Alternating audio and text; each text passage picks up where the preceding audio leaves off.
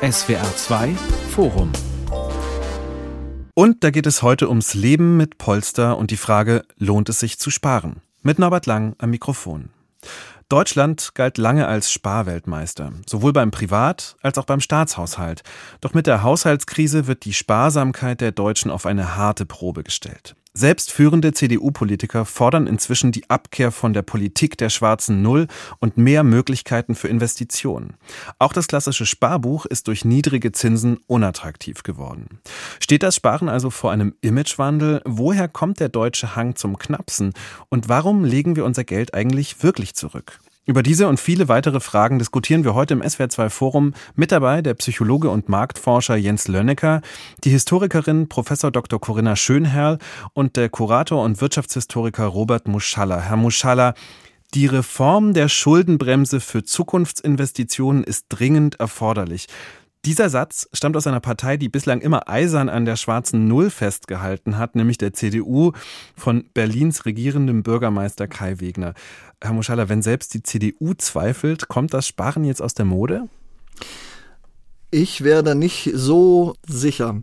Denn äh, das hat sich über die letzten 200 Jahre als sehr äh, renitent erwiesen und hat sich letztlich immer wieder durchgesetzt, in erster Linie in den äh, Privathaushalten, aber dann letztlich auch auf staatlicher Ebene. Wir werden sehen. Ich bin Historiker, habe keine Glaskugel, aber ich bin skeptisch zumindest. Frau Schönherr, die Kritik an der Schuldenbremse wird ja auch außerhalb der Politik lauter. Also zahllose namhafte Ökonomen wie beispielsweise Michael Hüter, Peter Bofinger oder Jens Südekum, die fordern eine Lockerung der Schuldenpolitik. Erleben wir da vielleicht schon bald eine Zeitenwende beim Schuldenmachen? Ja, ich glaube, man muss die Sache mit der schwarzen Null ja immer auch so ein bisschen so betrachten, dass das auch ein historisches Phänomen ist. Und äh, so bis in die 90er Jahre hinein war diese schwarze Null ja eher so konnotiert, dass es so ein etwas äh, zwielichtiges Instrument der Buchhaltung war, also eher tatsächlich negativ wahrgenommen. Und erst dann so um die Jahrtausendwende herum ist ja dann diese ähm, sehr positive Konnotation dieses Begriffs der schwarzen Null überhaupt erst vorgenommen worden. Und darin sind sicherlich äh, politische Gründe auch ausschlaggebend, dass das so ein Leitbegriff in der deutschen Politik hat werden können. Aber äh, Herr Muschalla hat gerade gesagt, dass das Sparen eben doch sehr ich sage jetzt mal, tief in der deutschen Seele verankert ist. Das klang jetzt bei Ihnen ja gerade nicht so. Ich glaube, man muss immer die zwei Dinge unterscheiden, das Sparen von Privathaushalten auf der einen Seite und das staatliche Sparen auf der anderen Seite. Und ich glaube, da haben wir doch unterschiedliche Traditionen, die man auch ein bisschen äh, differenziert betrachten muss.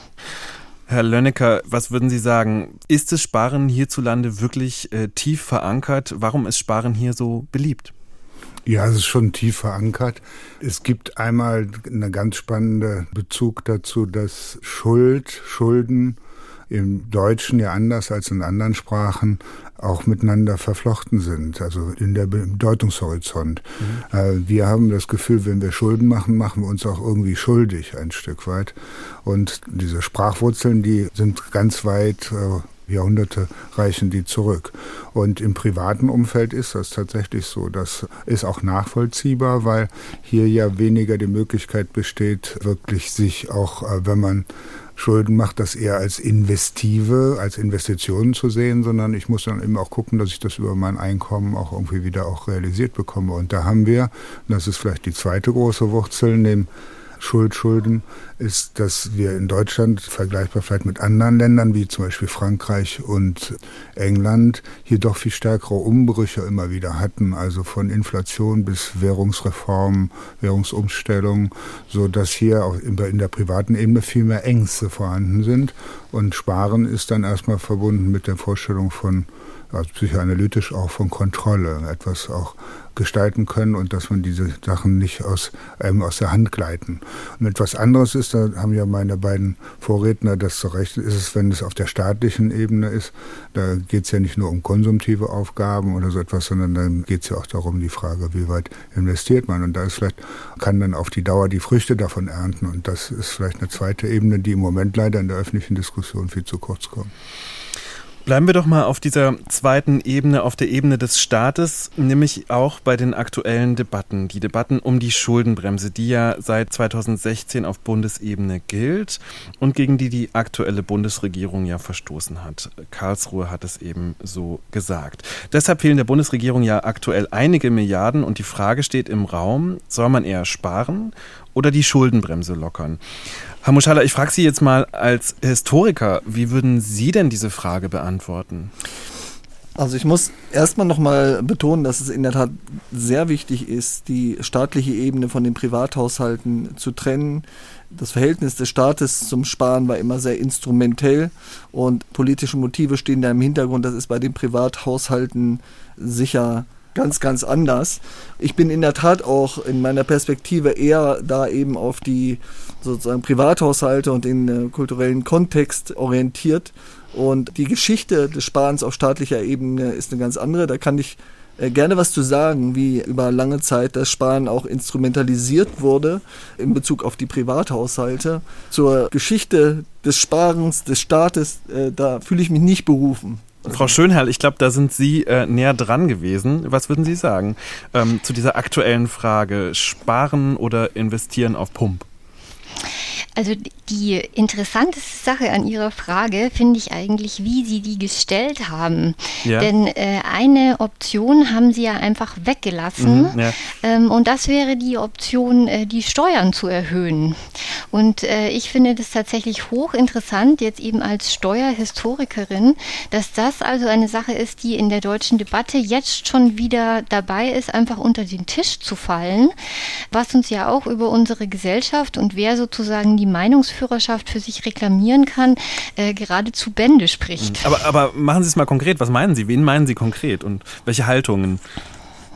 Ähm, ja, es hat ja immer wieder äh, Krisensituationen in der Geschichte gegeben, wo dann eben der Schluss gezogen worden ist, dass zum Beispiel aufgrund von wachsender Ungleichheit in Gesellschaft jetzt eben die Reißleine gezogen werden muss und dann eben die obere Mittelschicht oder eben auch die Reichen in einer Gesellschaft höher besteuert werden müssen, um eben bestimmte gesellschaftliche Verlasten dann so zu schultern und so zu verteilen, dass die eben für die Gesellschaft als Ganze noch tragbar ist ist. Und das ist jetzt irgendwie in unserer Debatte, kommt das gar nicht vor im Augenblick. Okay, Herr Lönnecker, würden Sie jetzt auch da mitgehen zu sagen, das scheint vielleicht ein historisches Motiv zu sein, dass man sagt, äh, den Reichen wird zu wenig genommen und die Armen müssen sozusagen jetzt beim Bürgergeld beispielsweise, das könnte man jetzt vielleicht mal so formulieren, beim Bürgergeld dran glauben. Also erstmal denke ich schon, dass wir zu wenig im Moment in dem öffentlichen Diskurs tatsächlich unterschiedliche Alternativen mhm. durchdiskutieren. Da bin ich äh, völlig bei Frau Schöner, denn äh, wir haben entweder Ja, Schuldenbremse oder Nein. Und es gab jetzt eine sehr spannende Umfrage vom IFO-Institut, die die FAZ veröffentlicht hat. Und danach hat die Hälfte der Volkswirte, die dort geantwortet haben, in Deutschland alles Professoren gesagt, wir sind äh, dafür, dass die Schuldenbremse bleibt. Und die andere Hälfte hat gesagt, wir sollen sie ab abschaffen. Also ist total polarisiert. Aber das Spannende ist, wenn man jetzt nach den Zwischentönen guckt, alle sind dafür, dass es eine gibt. Nur und diejenigen, die sagen, man soll sie abschaffen, sagen das eigentlich, wenn wir genau hinkommen, nicht komplett abschaffen, sondern sie möchten, dass sie reformiert werden. Also dass man anders damit umgeht, dass man beispielsweise Investitionen ausnimmt. Und äh, wenn wir jetzt weiter gucken, die Politik ist ja immer dann gebrannt, weil sie jetzt auch gucken muss, wie weit kann sie das bei den Bürgern durchsetzen. Und Bürger, die jetzt tendenziell eher sagen, nicht zu viel Schulden machen, machen, da ist das natürlich ein bisschen schwieriger. Und wenn ich dann, und das ist das Fatale, finde ich, und da ist die wirklich äh, grottenschlecht, die Diskussion auch von den Volkswirten, die sagen dann Investitionen, ja, Sozialabgaben, aber nein, also eher senken. So, und das, das, das ist ja politischer Selbstmord für einen Politiker, wenn er sagt, das will ich jetzt hier so öffentlich verkünden. Das können vielleicht nur ganz wenige dann auch durchhalten. Und von daher ist eben die Frage, wie gehe ich auch hin und bin ich in der Lage, das zu kommunizieren? Und was wollen wir denn da eigentlich? Und da muss ich die Leute mitnehmen. Und diese Diskussion führen wir zu wenig. Wir haben eher so eine Polarisierung, ja, die muss weg oder muss, und das hilft uns nicht. Ah, ja. Äh, Herr Lönnecker, das ist ganz interessant, dass Sie diese Studie des IFO-Instituts eben erwähnen. Beim IFO-Institut wurde ja auch schon äh, vor vier Jahren das Gleiche gefragt und da war die Zustimmung zur Schuldenbremse wie bisher etwas höher. Also es sind zwar nur ja. ein paar Prozentpunkte, aber das würde mich jetzt interessieren. Sehen Sie da vielleicht so eine langsame Verschiebung hin zum, ja, einem Staatshaushalt mit mehr Schulden machen, weniger Sparsamkeit, wenn auch nur im Kleinen? Ja, die Ökonomen sehen sicherlich, das ist auch Teil, wenn man da noch mal weiter reinguckt in die Studie, sehen, dass sehr viele große Herausforderungen da sind. Die Umstellung, Klimawandel, der Ukraine-Krieg, die Inflation und äh, wir müssen die Infrastruktur erneuern. Also das ist ja nicht einfach mal mit links zu stemmen. Und vor dem Hintergrund sind einige bereit zu sagen, wir müssen uns das ein bisschen anders angucken. Und im Raum steht für mich aber auch, wie ich das psychologisch darstelle. Also zu der Überlegung von Frau Schönherr, da könnte ja viel dran sein. Da gibt es aber auch wiederum eine spannende Studie von äh, Steffen Mau, einem Soziologen, der so gesellschaftliche Diskussionsarenen analysiert hat und auch unter anderem das Thema des Empfindens, wie ungleich ist eigentlich das Einkommen verteilt. Und laut Steffen Mau hat sich eigentlich die Ungleichheit eher vergrößert, aber sie wird von den Leuten nicht als problematisch wahrgenommen. Das heißt, also, also da ist niemand richtig bereit, sozusagen in den Konflikt zu gehen. Und vor dem Hintergrund bin ich skeptisch, dass Steuererhöhungen da durchsetzbar wären. Aber es ist äh, trotzdem eine Möglichkeit, natürlich darüber nachzudenken.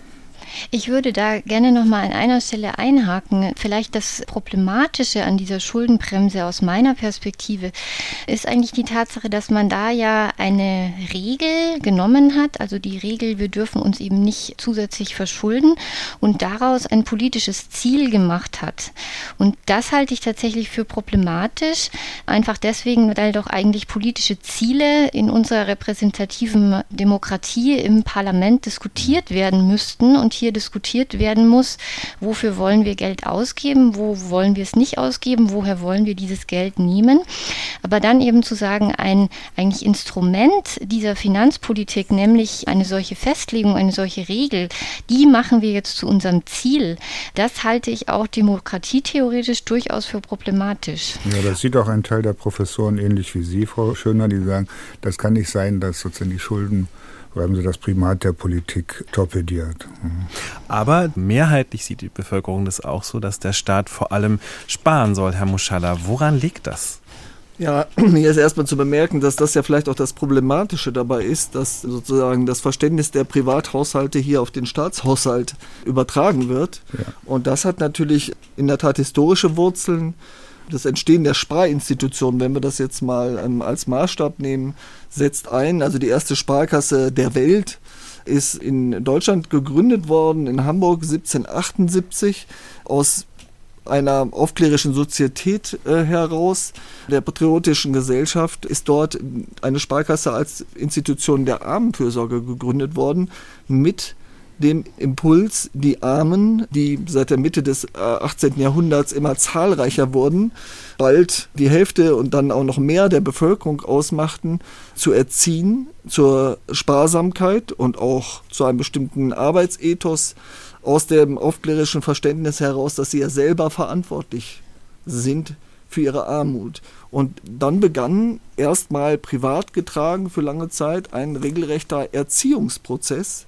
sozusagen aus sozialpolitischen Zielsetzungen heraus hin zur Sparsamkeit, was zu einem habitualisierten Sparverhalten geführt hat, was sich ganz gut an verschiedenen Stellen dokumentiert, so etwa am sogenannten Sparwunder nach der Hyperinflation, die aus der Kriegsinflation des Ersten Weltkriegs resultierte, also 1923 dann und der Währungsumstellung, als ein Großteil der Sparvermögen verloren gegangen sind und die Sparquote innerhalb kürzester Zeit wieder auf sehr hohem Niveau war. Man hat das damals das Sparwunder genannt, aber es war eben eigentlich kein Wunder, sondern äh, sozusagen Ausdruck so eines zu diesem Zeitpunkt vor 100 Jahren schon habitualisierten Sparverhaltens infolge eines lange währenden Erziehungsprozesses, der der sozialen Kontrolle äh, als wesentlichem Ziel äh, dienen sollte, was sich auch ganz gut in den 1870er Jahren äh, illustriert hat, als die Arbeiterbewegung an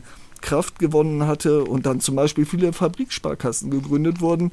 Ich habe im Archiv dafür mal äh, grob ähm, Briefwechsel äh, gefunden, wo das explizit drinsteht, dass die Gründung der Fabriksparkasse der Kontrolle der aufbegehrenden Arbeiter dienen soll, sie an den Status quo binden soll. Mhm. Das war der Impuls. Also es gab sozusagen äh, Kräfte in Deutschland damals, die gewollt haben, dass die Ärmeren vor allem anfangen zu sparen. Das ist richtig so, ja. Und welche Motive hatten die damals? Also es ging von Anfang an darum, die Arbeiter klein zu halten oder wie war das? Na, Soziale um Arbeiter ging's, um Arbeiter ging es zunächst erstmal nicht in der Spätaufklärung. Ähm, mhm. Deutschland war ja zu dem Zeitpunkt nicht industrialisiert. Ne? Das war die soziale Frage. Frage. Es waren überwiegend war es verarmte Landbevölkerung. Die Landwirtschaft konnte mit der Bevölkerungsentwicklung nicht standhalten.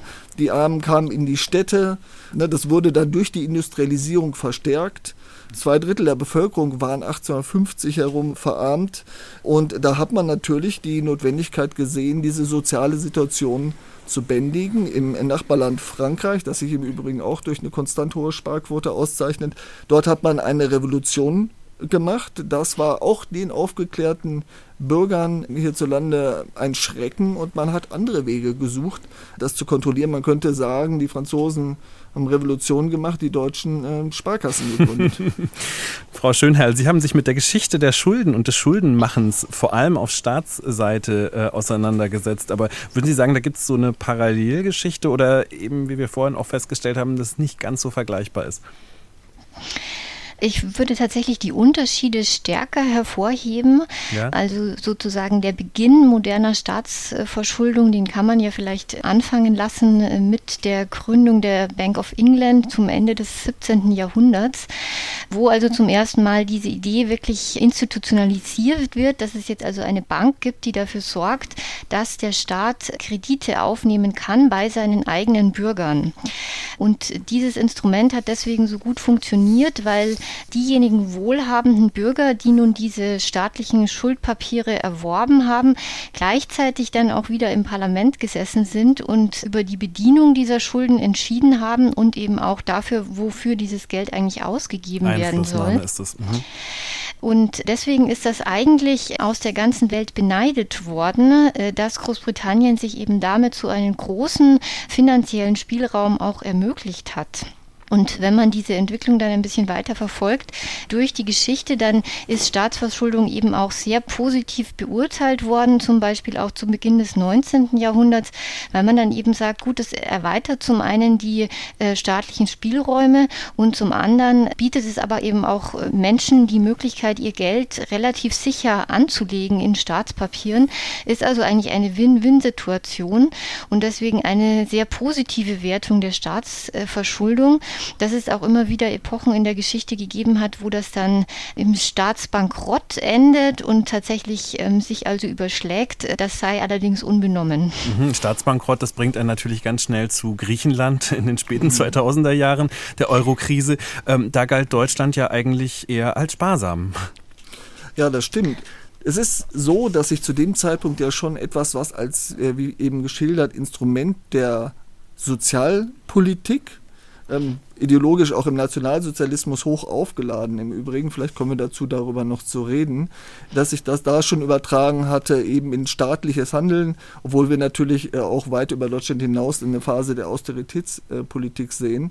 Aber ähm, dort hat man sozusagen ja auch mit moralischem Impetus ist man aufgetreten, etwa den Griechen gegenüber, sicher auch von ähm, staatlicher Seite in Deutschland, aber auch im Rahmen der veröffentlichten Meinung. Also da kann man viele, wenn man in die Archive geht, Presseaufmacher sehen, die da die Griechen der Nichtsparsamkeit und äh, der Faulheit beschuldigen. Quasi, dass also diese Motive, die sozusagen da anerzogen worden sind, sich dann da breit auch im Ressentiment artikulieren. Gerade wenn man jetzt so einen Moment mal betrachtet, Herr Lönnecker als Psychologe, da spielt ja sicherlich auch eben ja das Mindset, die Erwartungen und die Ängste von Menschen oder das Sicherheitsbedürfnis von Menschen ja auch eine große Rolle. Gerade wenn es um Staatsverschuldung geht, um sowas wie Sicherheitsgefühl, Bedürfnisse und so weiter und so fort. Wie würden Sie das beschreiben? Ja, ich finde das griechische Beispiel schon spannend, weil man da diese psychologischen Grundfiguren gut dran erläutern kann. Also wir haben äh, seinerzeit von Deutschland aus sehr gerne den Menschen in Griechenland vorgeworfen, dass sie eher verschwenderisch umgegangen sind mit den Ressourcen, sich nicht richtig Mühe gegeben haben. Also, wenn man so will, es gibt ja so auch psychoanalytische Vorstellungen, die ich gerade eben schon mal erwähnt habe, ist man sozusagen eher in einer frühen Entwicklungsphase und ein Stück weit auch verantwortungslos mit dem Geld umgegangen. Und das ist immer im Hintergrund auch das, was man tendenziell bei einer Staatsverschuldung den Politikern vorwirft, dass sie doch dazu neigen, im Fang, im Versuch, Wählerstimmen einzufangen, sehr viel zu versprechen, zu viel auszugeben und auf Kosten der kommenden Generation dann Schulden zu machen und die müssen die dann bezahlen. Ist doch und, manchmal so, oder nicht? Ja, ja aber das Interessante ja. ist, dass das gleiche Argument der Zukunft jetzt auch von den Gegnern äh, der aktuellen Schuldenbremse aufgefahren wird, die sagen, ja, wenn wir jetzt nicht investieren und da irgendwas machen und zusätzlich Schulden aufnehmen, dann äh, versauen wir uns auch die Zukunft, weil wir dann nicht die notwendigen Infrastrukturen schaffen, nicht den Klimawandel richtig begegnen und äh, die Ukraine müssen wir auch weiter unterstützen, sonst haben wir vielleicht politisch mit Russland noch viel, viel mehr Probleme. Also braucht es das Geld jetzt. Und äh, jetzt ist die Frage, wie geht man damit um? Wir haben im Moment psychologisch immer nur diese beiden Figuren.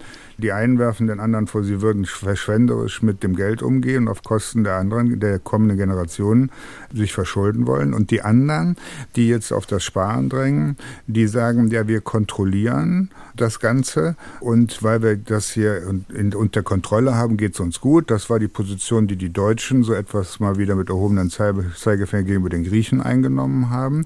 Und denen wird jetzt aber vorgeworfen, ja, ihr seid eigentlich ein Stück weit, das ist das Extrem dieser Position, ihr seid geizig, ihr, ihr seht die, die Situation nicht richtig, die Anforderungen, ihr müsst euch mitbewegen und, und wenn wir in die Zukunft kommen wollen, müssen wir die Schuldenbremse anders gestalten. Und aus meiner Sicht ist es eher gut, wenn wir versuchen, diese beiden Positionen in ihren Vorteilen miteinander zu verbinden. Also es geht schon weiterhin darum, die Kontrolle zu behalten, aber es geht auch darum, sich an die entsprechenden Anforderungen, die wir im Moment haben, auch ein Stück weit anzupassen, da mitzubewegen und nicht in entweder oder zu verharren. Mhm.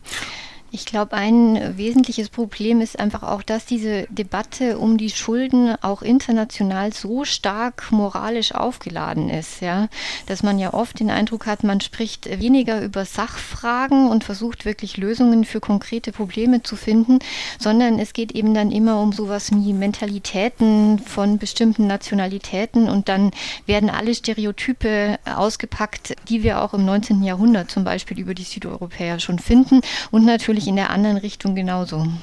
Äh, aber ich frage da jetzt mal ganz spitz, finde ich, ist es nicht gerade auch beispielsweise die These von Herrn Muschalla, dass die Sparmentalität in Deutschland eben so durchschlagend ist und sich bis heute noch zeigt? Da kann man aber einfach schön zeigen, dass es natürlich auch institutionell bedingt ist, ja. Ähm, also zum Beispiel in Griechenland haben sie eben im 19. Jahrhundert lange nicht so ein Netz von Banken oder von Sparkassen, die jetzt auf dem platten Land äh, überhaupt solche Möglichkeiten hätten anbieten können zu sparen. Und äh, dementsprechend ist es eben dann auch nicht auf der gleichen Weise und mit der gleichen Intensität betrieben worden wie in Deutschland. Und da sieht man dann eben, dass äh, ganz unterschiedliche Haltungen in der Bevölkerung auch entstehen. In den USA kann man ja da ganz ähnliche Abweichungen oder ganz ähnliche Wege eben feststellen. Mhm. Aber es hat doch sicherlich auch ein bisschen was mit einer generellen Einstellung, Herr Lönnecker, zu ja, grundsätzlichen Fragen wie, ja, nochmal, Sicherheitsbedürfnis, Angst vor Unerwarteten, sowas wie Risikobereitschaft. Das hat ja auch sicherlich noch viel zu tun damit, wie viele Leute auf die hohe Kante legen, oder? Ja, wir haben, wir haben jetzt sehr stark diskutiert, auch die historischen, kulturellen Hintergründe, mhm. die finde ich auch sehr wichtig. Wir haben selber äh, im Rahmen unserer Untersuchung mal auch Menschen befragt. Es gibt eine große Bank, die unterscheidet zwischen Menschen, die Geld brauchen, also Need Moneys, und es gibt welche, die eben auch Geld haben und das anlegen wollen, Have Moneys. Und wenn man so will, ist das eigentlich so ein Spiegelbild auf einer, auf einer kleinen Ebene, auch von dem, was wir jetzt diskutieren. Wir haben eben bei den Menschen, die Have Money haben, tendenziell mehr Menschen gefunden, denen es wichtig war, dass sie auch die Kontrolle über das Geschehen behalten, dass sie entsprechende Sicherheiten auch im Hintergrund haben und die da auch viel Aufwand für betrieben haben, dass das angewachsen ist, das Vermögen mögen, dass das so geht. Auch wenn es vielleicht nicht jedem gelingt, der das versucht, aber denen ist es gelungen. Und bei den anderen war es so, dass wir verstärkt auch Menschen hatten, die sich da weniger Sorgen machten, die da vielleicht das Gefühl, ich komme dann schon eher durch und da auch dann eher sich orientiert haben an was dann jetzt gerade an Anforderungen da war. Und ich will jetzt gar nicht verhehlen, damit jetzt äh, die äh, Zuhörer nicht das Gefühl haben, ich ignoriere, dass es Menschen gibt, die wirtschaftlich doch so eingeschränkt sind, dass sie diese Wahl gar nicht haben. Gar nicht haben. Ja, aber es gibt viele, die das so und so dann gestaltet haben. Also wir finden das auf dieser kleinen Ebene. Und jetzt würde ich gerne, also weil ich das spannend fand, was äh, Frau Schöner und Herr Muschalla da gesagt und sie, das schimmerte ja durch, dass sie auch den Blick in, äh, auf andere Nationen geworfen haben. Denn aus unserer Erfahrung heraus, wenn wir international forschen, ist es so, dass auch das Verhältnis zu dem Staat darüber haben wir noch nicht gesprochen, in den einzelnen Kulturen jeweils ein anderes ist. Also wir haben in Deutschland mit Sicherheit ein Gefühl, dass der Staat etwas besonders Wichtiges ist und dass er so eine Bank auch für die gesamte Bevölkerung sein muss und dass er eben dafür einsteht und der Vaterstaat ist ja dann auch so ein geflügeltes Wort.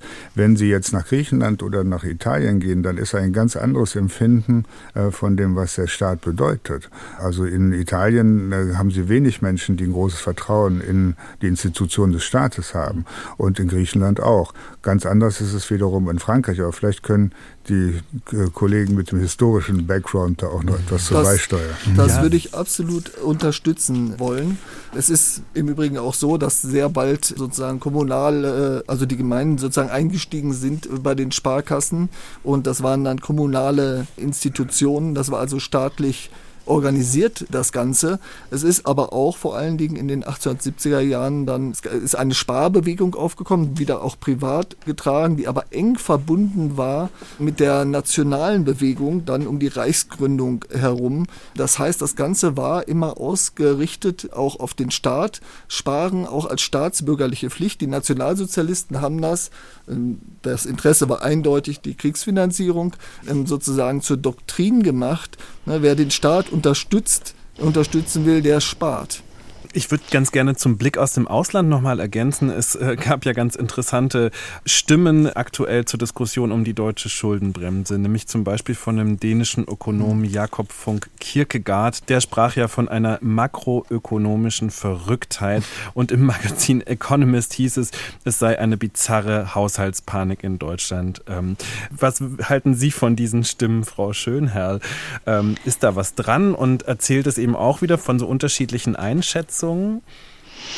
Ja, ähm, ich würde sagen, wenn man sich jetzt die absoluten Zahlen jetzt tatsächlich mal anguckt und dann eben sieht, dass äh, Deutschland jetzt im Moment eben eine Staatsschuldenquote hat, die ungefähr bei 64 Prozent liegt und der EU-Durchschnitt liegt aber eben deutlich über 80 Prozent, dann muss man sich natürlich schon fragen, ob die Panik, in die wir jetzt gerade verfallen, aus den Augen unserer europäischen Nachbarn betrachtet, nicht manchmal skurril wirken kann. Und was Sie gerade zitiert haben, das deutet ja auf jeden Fall auch in diese Richtung hin. Ich würde gerne nochmal nachhaken zu diesem Thema, was wir gerade hatten mit dem Vertrauen in Regierungen. Das ist ein hochinteressantes Thema tatsächlich auch aus historischer Perspektive. Man kann sicherlich feststellen, dass dieses Vertrauen in unterschiedlichen Staaten ganz unterschiedlich ist und sich eben über die Jahre und Jahrzehnte auch entwickelt. Noch spannender ist es dann natürlich nachzufragen und zu sagen, warum ist das denn eigentlich so und was für Faktoren sind es eigentlich, die in einem Staat Vertrauen in der Bevölkerung aufbauen können und welche sorgen dann dafür, dass dieses Vertrauen dann eben auch wieder erodieren kann. Ja, ähm, mich würde an der Stelle eben auch nochmal interessieren, weil Sie jetzt das staatliche Sparen ja vor allem, Herr Muschalla, angesprochen haben. Das scheint sich ja doch auch langsam zu verändern. Nämlich mittlerweile haben wir eine junge Generation, die ja ganz gerne irgendwelche Depots äh, auf irgendwelchen Apps im, äh, auf dem Handy laufen hat und dort eben Geld anlegt. Nicht mehr auf dem Sparbuch wie früher, das ja sehr, sehr wenig Zinsen bringt, sondern auf dem Aktienparkett. Was hat sich da verändert und warum? Also ähm, was das private Sparen angeht, ähm, da sehe ich über lange Zeit doch einen starken Faktor bei der transgenerationellen Weitergabe. Allerdings ist natürlich nicht ausgeschlossen, das ist ja nicht in Stein gemeißelt, dass sich das verändert. Und ich sehe diese Entwicklung auch, traue mir da noch kein Urteil zu, inwiefern das wirklich ähm, sozusagen in der Breite ein Paradigmenwechsel ist, aber das gilt es sicher zu beobachten. Herr Lönnecker, beim digitalen Investment gibt es eben Zuwachsraten, ich habe es gerade schon gesagt, von 15 Prozent. Wie erklären Sie sich das? Ja, Sie haben einen Hintergrund schon genannt, der, der ist, besteht darin, dass die Sparkonten so gering verzinst wurden, dass auch viele natürlich immer gesagt haben, ja, warum da jetzt rein investieren und Sparer wurden auch an der Stelle für blöd erklärt, dass sie es überhaupt machen. Dann ist es so, dass wir mit der Digitalisierung und den Digital Natives bei den jüngeren Leuten auch viel einfachere Möglichkeiten hatten, plötzlich Geld anzulegen in eher anderen Anlageumfeldern. Und dann wurde eben auch über lange Zeit jetzt mit neuen Anlageformaten wie den sogenannten ETFs oder Formaten, die sich sehr stark an Indizes orientiert, nicht mehr in einzelne Werte, zum Beispiel über Aktien gegangen sind, äh, wurde über Jahre hinweg relativ erfolgreich gearbeitet, gerade in der Niedrigzinsphase. Und das hat jüngere Leute alles zusammengenommen, mutiger gemacht und sagen, warum soll ich das denn nicht mal probieren? Ich investiere jetzt nicht in einen bestimmten Wert, sondern orientiere mich an der gesamten deutschen Wirtschaft oder der Weltwirtschaft oder was auch immer.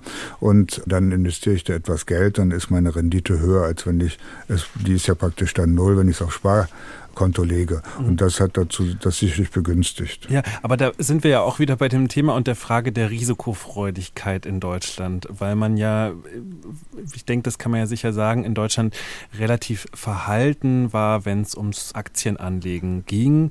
Scheint sich das eben langsam zu ändern und heißt es dann eben auch, wir werden vielleicht risikofreudiger als früher.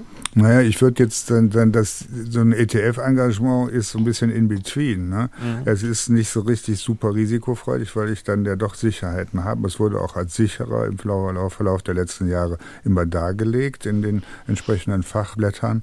Und von daher ist aus Sicht derjenigen, die dort reingehen, das Risiko relativ gering. Also wir sind irgendwo in einer Zwischenform.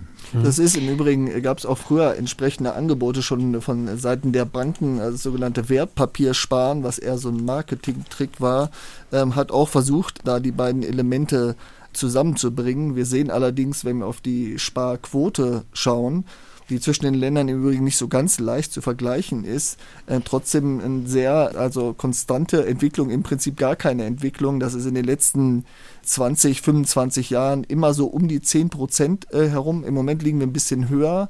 In yes. allen mhm. Ländern gab es einen Ausreißer während der Corona-Pandemie. Das ist klar, da ist der Konsum zurückgegangen.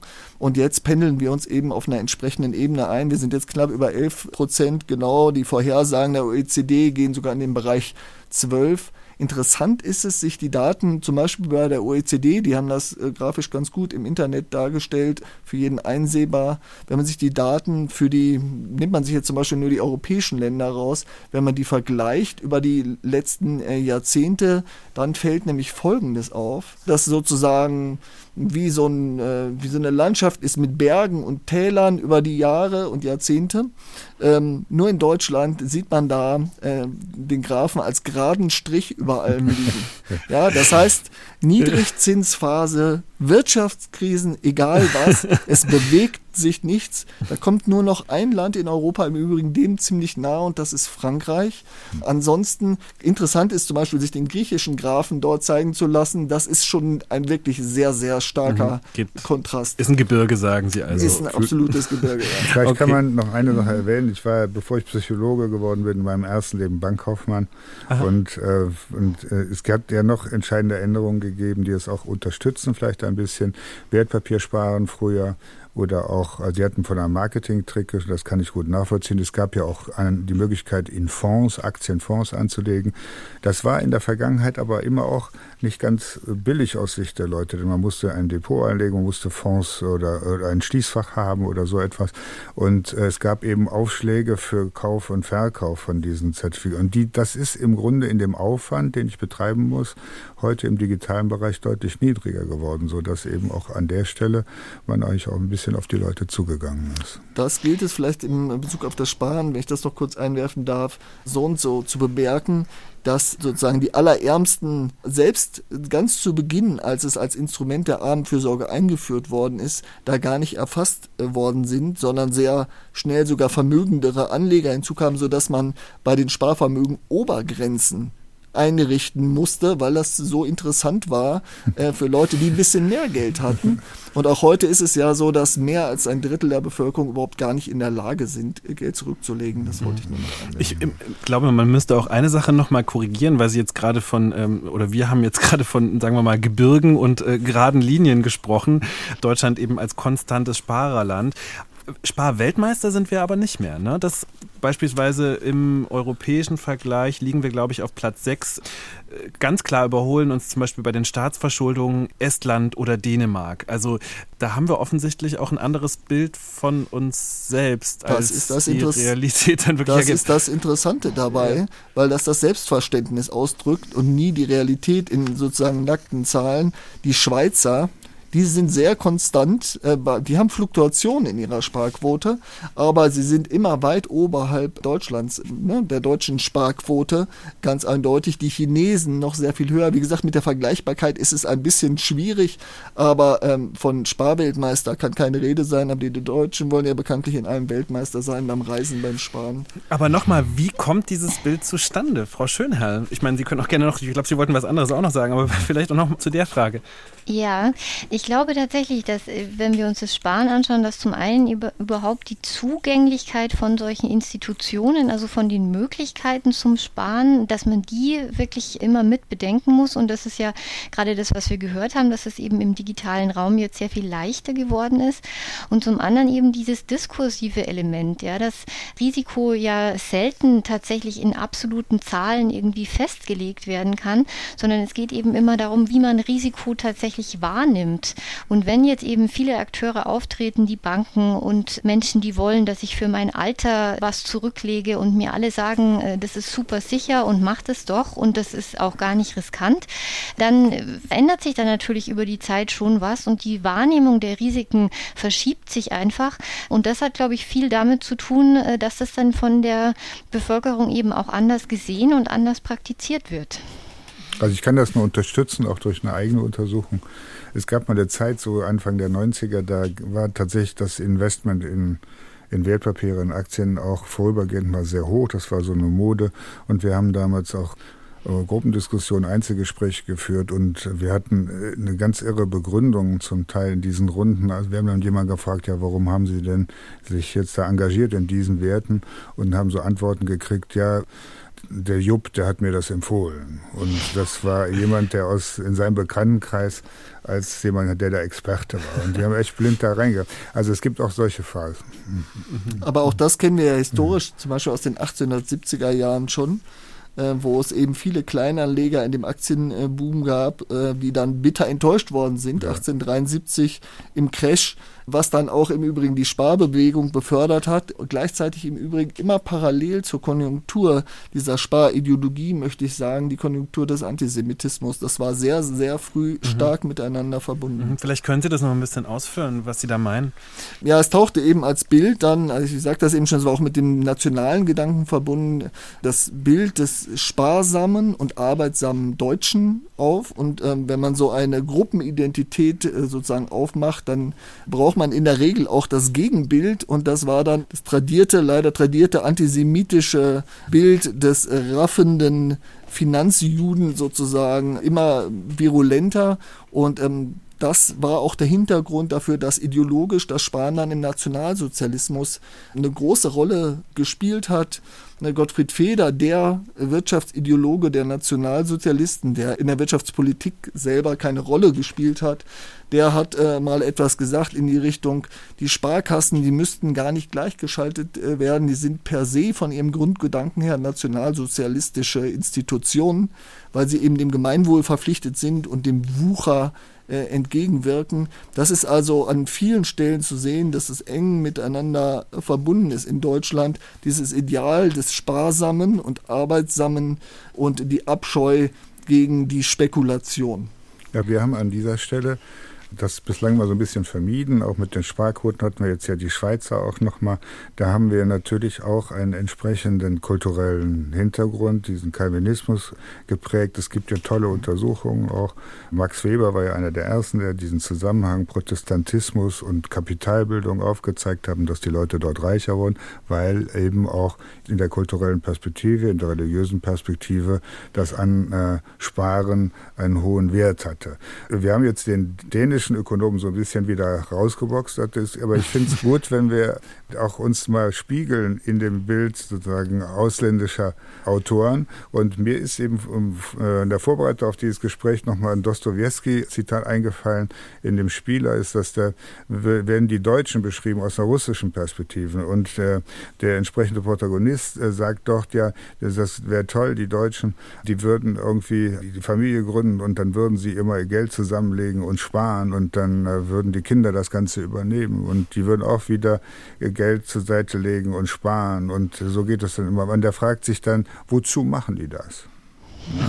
Also, und man merkt so, dass wenn man es nur so betreibt, ist es eigentlich sinnlos. Und äh, die, die Perspektive also sozusagen aus anderen Ländern ist ja interessant. Wir projizieren immer auf die anderen Länder das, was wir da gerne, also da sind die Griechen verantwortungslos, die Italiener mhm. sind dann vielleicht, ja, mal so, mal so im Umgang mit Geld. Aber umgekehrt ist es auch so, dass der Däne vielleicht recht hat, wenn er sagt, also dass wir das vielleicht viel zu katechismusmäßig sehen. Mhm. Und es gibt nicht wenige Ökonomen in Europa, die sagen, wenn die Deutschen das so knallhart durchziehen, hat das auch Effekte auf unsere Wirtschaft, weil das ist das größte Land. Und wenn die jetzt hier eine Rezession in Kauf nehmen, dann wird das auch Effekte auf unsere Wirtschaft haben. Und ist das dann so richtig?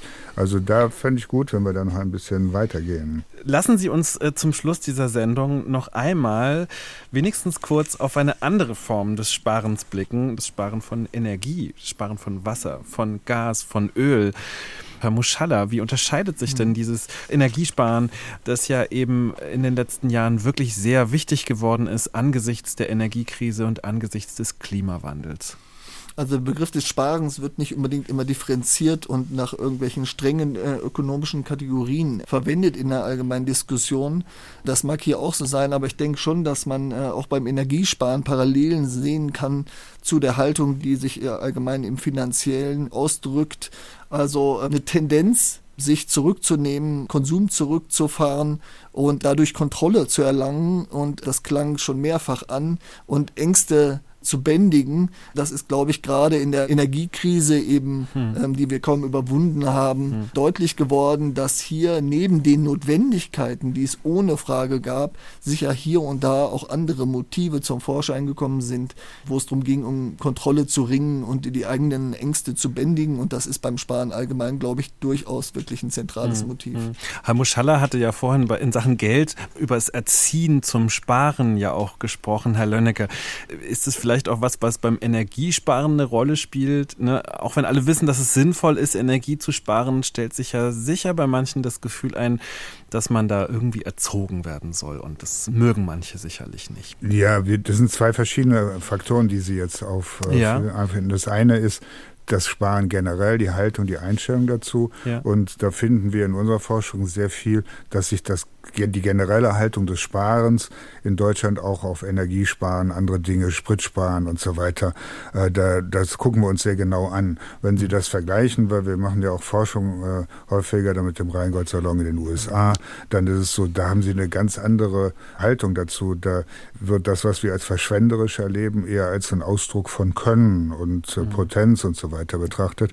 Also Sie haben, mhm. haben Sie ganz anderen kulturellen Hintergrund. Dann haben Sie den zweiten Aspekt angesprochen. Auch die Deutschen mögen aber nicht, wenn man ihnen so reinregiert. Also mhm. es ist schon so, die wollen nicht wirklich gezwungen werden. Sie werden angehalten, angeregt, aber man möchte nicht, dass man jetzt zu einer Sparquote verdonnert wird. Mhm. Aber woher kommt dann diese deutsche Energiesparsamkeit, sage ich jetzt mal so? Also da geht es ja sicherlich nicht um Sicherheit, sondern da geht es wahrscheinlich eher um das Ökonomische, um den äh, Cent in der, im Geldbeutel. Oder geht es auch um die Umwelt? Ja, da, das kann man ja dann gut begründen. Das ist immer psychologisch sehr schön, wenn Sie das rationalisieren können, Ihr Verhalten. Aber es geht im Grunde darum, dass wir äh, schon, wie wir es diskutiert haben, wir haben hier eine Kultur, die uns zum Sparen anregt. Es äh, hat einen hohen Wert. Ich kriege viel Anerkennung, wenn ich das gut kann und mache.